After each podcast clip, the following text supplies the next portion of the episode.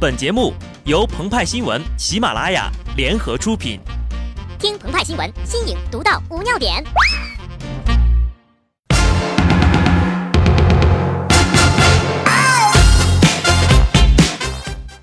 本文章转自澎湃新闻、澎湃联播，听众朋友们，大家好，我是机智的小布。在温泉关战役发生的第二千四百九十五年后，勇猛刚毅的三百名斯巴达勇士再次出发，告别故土，远征东土。这是深陷债务危机的希腊对世界第二大经济体中国的一次叫板，是两大文明古国的首次较量。斯巴达三百勇士肩负着重振希腊的重担。承载着上千年的梦想与荣耀，发誓扫平九百六十万平方公里。他们要向全世界证明，We are Spartans。斯巴达人素来骁勇善战，他们是如此的帅气，肌肉是如此的发达，穿的是如此的少。正当斯巴达猛男们走上战场，准备来个刀光剑影、人仰马翻、血肉模糊时，画风突然就变了。他们以迅雷不及掩耳盗铃之势，被通通的摁倒在地。世道变了呀！斯巴达被历史的车轮滚滚碾压过。遥想当年，曾经在温泉关以区区三百勇士。力阻波斯数万精兵，是何等的意气风发呀！时过境迁，如今毫无还手之力，大败于三里屯儿。斯巴达勇士们在被升起的那一刻，感叹时不与我，怒吼道：“We are Spartans！” 一旁穿蓝色制服的警察叔叔拍了拍小肚腩，冷冷地说了一句：“This is 朝阳。”斯巴达三百勇士，组。朝阳人民群众再次捍卫了世界第五大情报机构的头衔，成功瓦解了本次外国人的入侵。根据平安北京的通报，七月二十二号中午，朝阳警方接到群众举报，在朝阳区三里屯，几十名外籍男子身穿短裤，引起路人的围观。该人群呢，在为某款食品做商业促销的活动。因为影响到周边的秩序，民警予以制止，并控制了部分人员。根据鹏鹏的内线了解到，本次行动原本有很多的警察姐姐主动请缨的，后来呢，领导考虑再三，还是派了警察叔叔去。看到那么多的胸肌、腹肌、人鱼线，不少人都惊呼：“哎呦，我的这颗无处安放的少女心呢！”万恶的资本主义！恶意释放人体炸弹，导致许多无知的少女少妇不安心工作，不好好恋爱，极度损害了社会的稳定。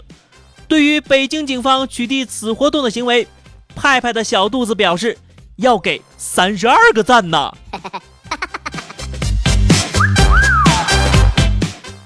不得不承认，这是一个集体消费男色的时代，腱子肉和小鲜肉正以汹涌澎湃之势席卷整个社会。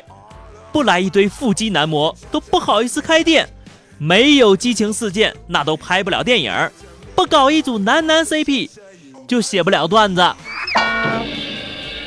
最近爆红的电影《煎饼侠》中的男色营销简直令人发指啊！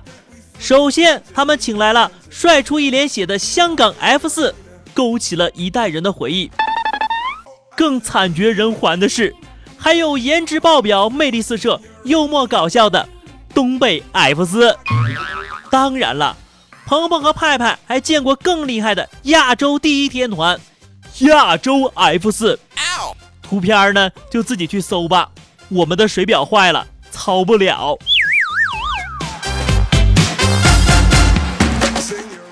营销的手段有很多种，有人卖肉，有人卖胸，有人兜售情怀。总而言之呀，就是吸引眼球，上头条。失败的案例，例如汪半壁，成功的人很多呀。范冰冰无疑就是集大成者。范也有一个特异功能，自带头条属性啊。此次他的新戏上映，果不其然又在网上炸开了锅。近日呀，一组来自于范冰冰新片《王朝的女人》杨贵妃里的动图在网上流传。原来呀，很久很久以前的唐朝，城里人玩的都是马震呢。从此呢，再也无法直视身边叫马震的朋友了。说起这个三国的马超和马玩儿，也是怪怪的呢。有人说了，范冰冰、马震属于低俗炒作，应该禁止。其实吧，根据鹏鹏他的考证呢，马镇的历史源远流长呀。范冰冰不是第一个马镇的人，琼瑶阿姨曾经也就写过呀。在历史上。范冰冰饰演的杨贵妃与马有着深厚的渊源。一骑红尘妃子笑，无人知是荔枝来。为了给杨贵妃送上新鲜多汁的荔枝，不知道死过多少匹马呀。此次杨贵妃又把马当成了试衣间，那么问题来了，马的心理阴影面积是多少啊？而且李唐皇族带有着游牧民族鲜卑族的血统。骨子里就有马震的基因，马镫就是由鲜卑人发明的。易中天教授在中华史南朝北朝中就写道：“很少有什么发明像马镫这样既简单又伟大，他几乎改写了人类的历史。有了马镫这个着力点，他们可以稳稳地骑在马上，且走且射。”马震在战国时期也有过记载，那时候呀还被作为赵国的国策来推广，史称胡服骑射。